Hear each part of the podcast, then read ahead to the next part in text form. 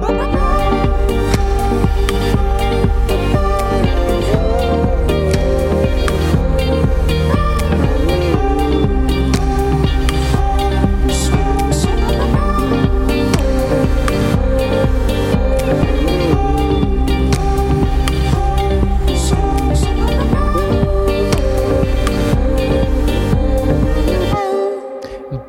Toutes et à tous, je suis heureux de vous retrouver pour ce nouveau numéro de la Méridienne. Nous sommes le mardi 29 septembre et aujourd'hui nous allons vous parler de colère et de lassitude. Alors euh, pas de la mienne, hein, c'est que ma deuxième émission, on n'y est pas encore, mais plutôt de la colère et lassitude de celle de plus en plus de personnes face aux mesures sanitaires contre le coronavirus, mais aussi de celle des manifestants français contre des lois qui se disent abusives et que le dernier rapport d'Amnesty International dénonce comme voué à réprimer les manifestants. Aujourd'hui c'est également notre rendez-vous au de l'actualité technologique, mais avant, voici le Flash Info.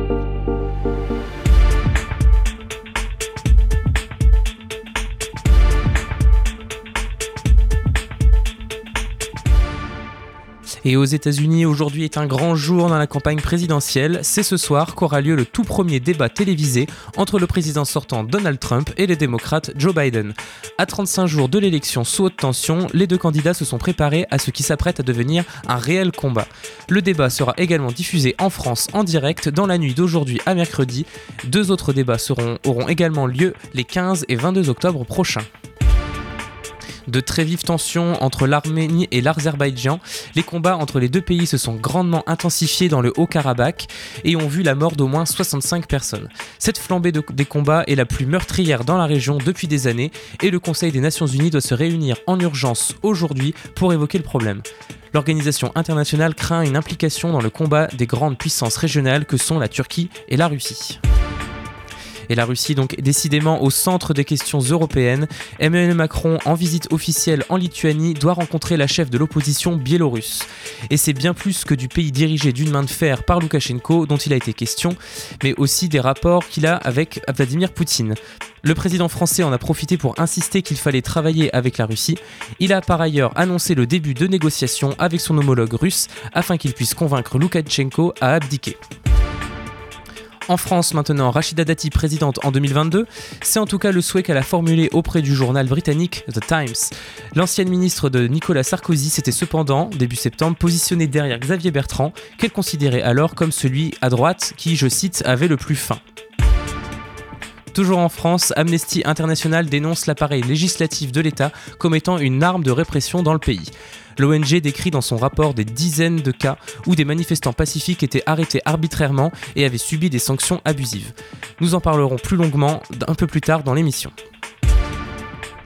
Enfin, c'est aujourd'hui que la France lance les premières enchères pour les attributions des fréquences 5G qui devraient rapporter plusieurs milliards d'euros à l'État. Cette attribution reportée depuis avril dernier ne suscite pas que des optimistes.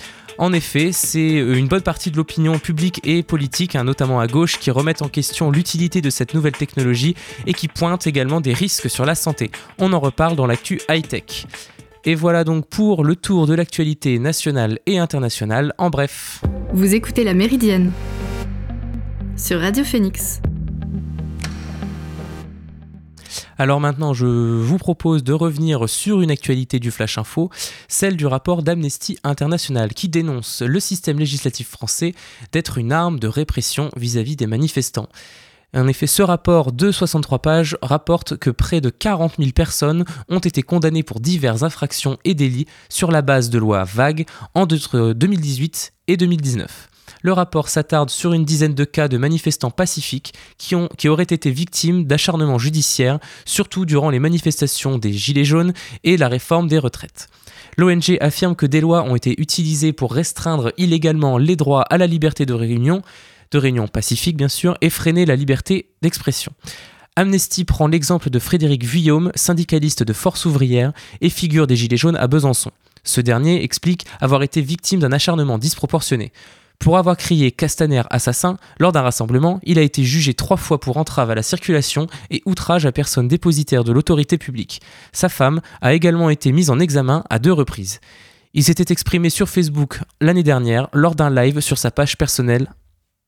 Voilà cette fameuse convocation je vais vous lire ce, ce qui est reproché. Donc, commettre l'infraction d'entrave à la circulation, de participation à un attroupement après sommation, de se disperser, participation à un groupement en vue de la préparation de dégradation de biens organisation d'une manifestation non déclarée en préfecture commis entre le 12 janvier 2019 et le 23 janvier 2019. Donc ça sent encore euh, une garde à vue abusive.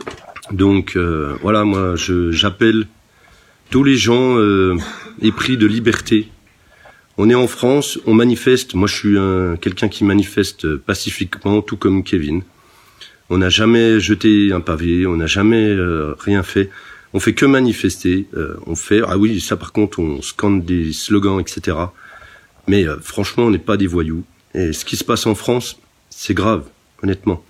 Nous, on est dans les manifestations parce qu'on défend nos conditions sociales on a un travail, on est en train de se battre, on est là tous les samedis, c'est vrai qu'on est très actif, on est là tous les samedis, on participe à toutes euh, les actions, mais pacifiquement. de lois existantes, Amnesty pointe dans son rapport l'apparition de nouvelles lois, je cite, vagues. Selon l'organisation, durant cette même période de 2018 à 2019, de nouvelles lois furent adoptées qui pénalisent des comportements qui n'étaient guère condamnables auparavant. En effet, depuis avril 2019 notamment, il est interdit de se couvrir le visage durant les manifestations. D'autres domaines sont aussi le théâtre de restrictions disproportionnées. L'organisation met en avant la formulation toujours vague du délit de participation à un groupement en vue de violences volontaires, ainsi que le recours à des contrôles judiciaires privant le droit de manifester pendant plusieurs mois. Enfin, la crise sanitaire de 2020 a été l'occasion d'étendre davantage les restrictions au droit de manifester. Selon l'ONG, 85 personnes ont été condamnées à des amendes pour avoir manifesté en juin. Je vous propose maintenant de faire une petite pause. On se retrouve juste après Nosotros Tambien de Gitkin.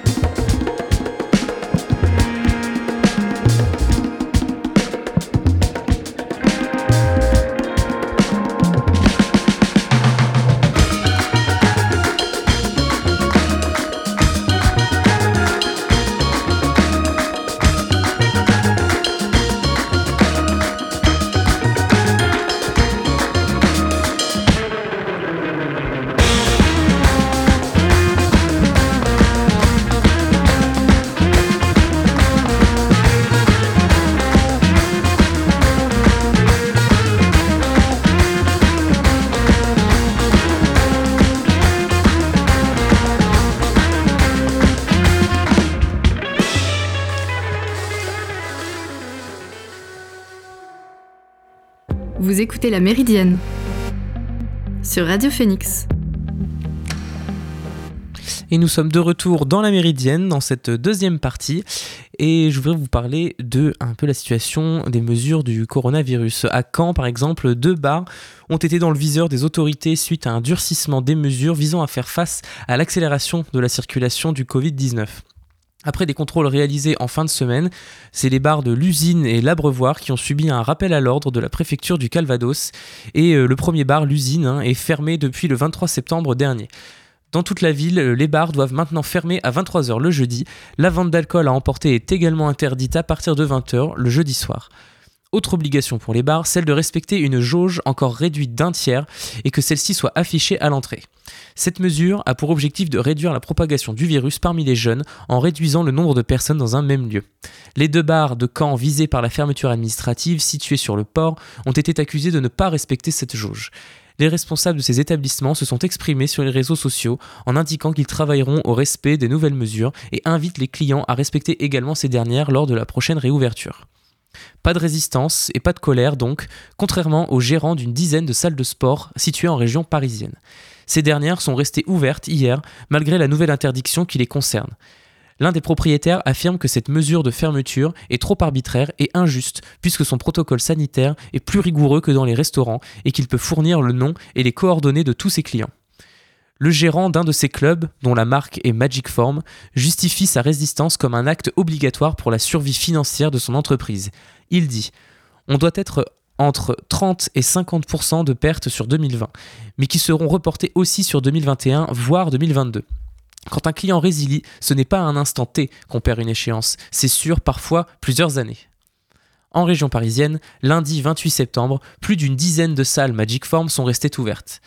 La police est parfois passée, comme dans le 13e arrondissement de Paris, mais n'en a fermé aucune et n'a absolument pas dressé d'amende de plus en plus de voix semblent quand même effectivement se lever contre les restrictions sanitaires en brandissant l'argument financier et celui du respect d'une mise en place d'un process de gestes barrières irréprochables. Si bien que des figures médiatiques poussent également un cri de révolte. En effet, pour dénoncer les mesures de fermeture des bars et restaurants dans la métropole d'Aix-Marseille classées en vigilance maximale depuis la semaine dernière, Philippe Etchebest appelle à une action. Pas d'évitation à aller contre la loi cependant, comme c'est le cas pour les salles de Magic Form parisiennes, mais plutôt un appel à un rassemblement des restaurateurs le vendredi 2 octobre prochain devant leurs restaurants respectifs avec un brassard noir afin d'attirer l'attention sur leur situation. L'adjoint au maire de Marseille, Benoît Payan, s'était exprimé quant aux mesures. Malgré les chiffres, malgré les efforts, une nouvelle fois, notre territoire est aujourd'hui sanctionné, puni, montré du doigt, alors vous comprendrez que nous sommes aujourd'hui dans l'incompréhension, dans l'incompréhension et dans la colère, comme l'a dit Michel Rubirola, parce que notre ville vient d'être mise en quasi-confinement sans que personne n'ait été concerté. Hier, en signe de protestation, une centaine de patrons d'établissements ont tenté lundi de bloquer l'échangeur entre l'autoroute et le tunnel du Prado qui permet de traverser Marseille. Tout comme les patrons des salles de sport parisiennes, les gérants de bars et restaurants phocéens ne comprennent pas pourquoi leurs établissements sont visés par ces fermetures. D'autant plus que, au sein de ceux-ci, les déplacements des clients sont coordonnés par un process bien précis pour éviter tout risque. Ce qui n'est pas forcément le cas dans les rues, les parcs et dans tous les lieux où les gens se meuvent librement. À Bordeaux aussi, le maire écologiste regrette la façon dont, pardon, la façon dont étaient prises les mesures et dénonce leur brutalité. Cette mesure a été vécue comme étant extrêmement subite, j'ai envie de dire même brutale. Je pense qu'un minimum de concertation avec les professionnels aurait pu précéder cette décision. Notamment, on attend encore qu'on nous démontre que c'est dans les bars et dans les restaurants que les gens sont plus engagés. Moi, j'ai tendance à penser que quand ils sont encadrés, comme c'est le cas dans la plupart des établissements, il y a moins de danger avec le respect euh, des normes sanitaires, de la distanciation physique, plutôt que dans des appartements d'étudiants ou des studios. Je préfère qu'il y ait un cadre défini avec des professionnels plutôt qu'une sanction qui les touche tous, les bons professionnels comme les mauvais.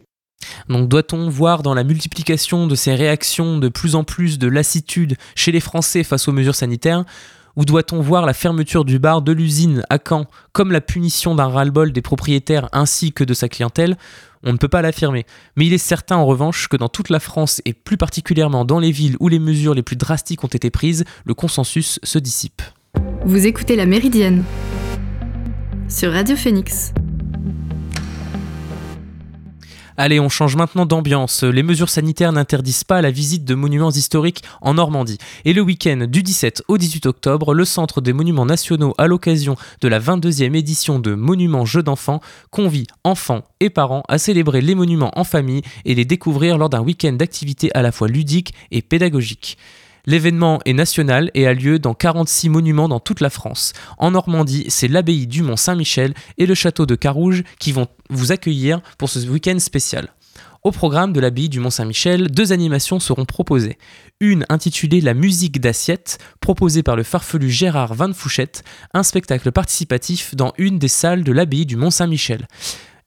La découverte ludique de l'abbaye en autonomie, qui est une déambulation libre en famille avec un livret-jeu consacré aux arts de la table.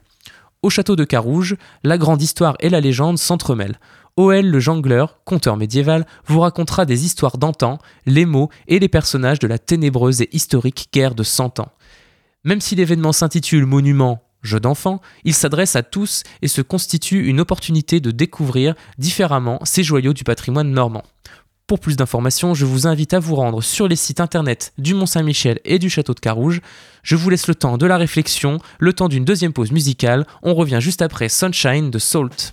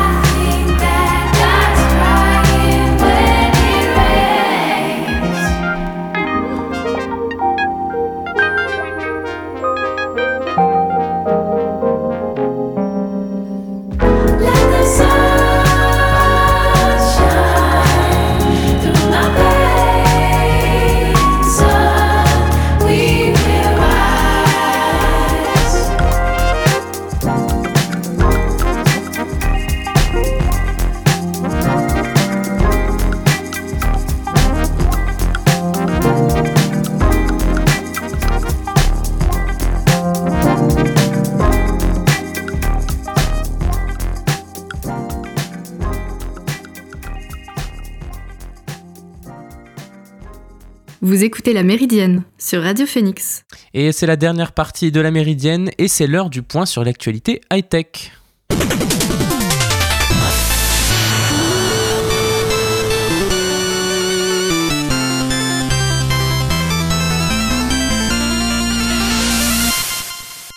Et on commence ce point high-tech avec la mise aux enchères des fréquences pour la 5G en France qui devrait rapporter des milliards d'euros à l'État.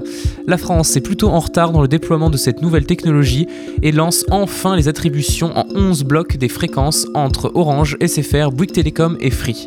Cette opération ouvrira la voie des premières commercialisations de la 5G dans certaines villes d'ici la fin de l'année.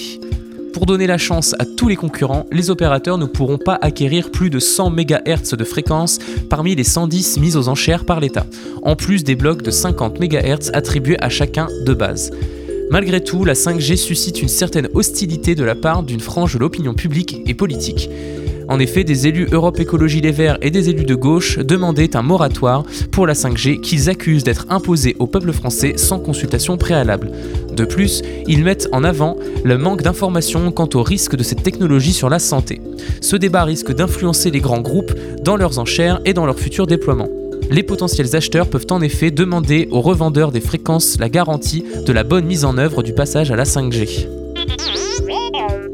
Et maintenant, on va parler d'un drone pour surveiller, votre maison. C'est ce que propose la société Ring, filiale d'Amazon. Il s'agit en effet d'un dispositif de surveillance vidéo couplé à un drone contrôlable à distance. Dans sa vidéo de présentation mise en ligne sur YouTube, l'entreprise décrit sa création comme le niveau supérieur de caméra de sécurité d'intérieur volante. La caméra volante décolle et se déplace de manière autonome, notamment en cas de détection d'une activité suspecte. Le drone sera commercialisé l'année prochaine au prix d'environ 210 euros sous le nom de Always Home Cam. De nombreux commentaires laissés par les internautes à la suite de la vidéo de présentation évoquent malgré tout les problèmes potentiels de respect de la vie privée que peut causer un tel système et disent avoir initialement cru à une blague en découvrant cette nouveauté. Nos sociétés contemporaines semblent décidément tourner autour de la batterie. Il n'est pas étonnant de voir un grand nombre de chercheurs travailler dessus afin de les améliorer. En Californie, encore, l'entreprise NDB annonce avoir mis au point une batterie à l'autonomie infinie qui se rechargerait de façon autonome. Spécialisée dans l'énergie verte, elle a présenté un prototype alimenté par des nanodiamants radioactifs dont les rayonnements sont inférieurs à celles du corps humain. Toujours selon l'entreprise NDB, la batterie disposerait d'une durée de vie de près de 28 000 ans et présenterait une densité énergétique 57 000 fois supérieure à celle des batteries au lithium. Elle serait donc une alternative particulièrement intéressante par rapport aux modèles actuels dans un contexte de réduction du gaspillage électronique. Connaissez-vous la face cachée de YouTube? Saviez-vous que les vidéos que vous regardez sont au préalable validées par des salariés de la plateforme? En effet, cette étape dans le processus permet de filtrer les vidéos violentes ou à caractère sexuel plus ou moins déviant. Cependant, une ancienne salariée d'une entreprise sous-traitante de YouTube spécialisée dans la modération de vidéos a porté plainte. En effet, cette dernière dit souffrir d'un syndrome de stress post-traumatique après avoir travaillé pour cette entreprise. Tout comme de nombreux collègues, la plaignante devait visionner pendant des heures par jour des vidéos dont un grand nombre d'entre elles étaient traumatisantes.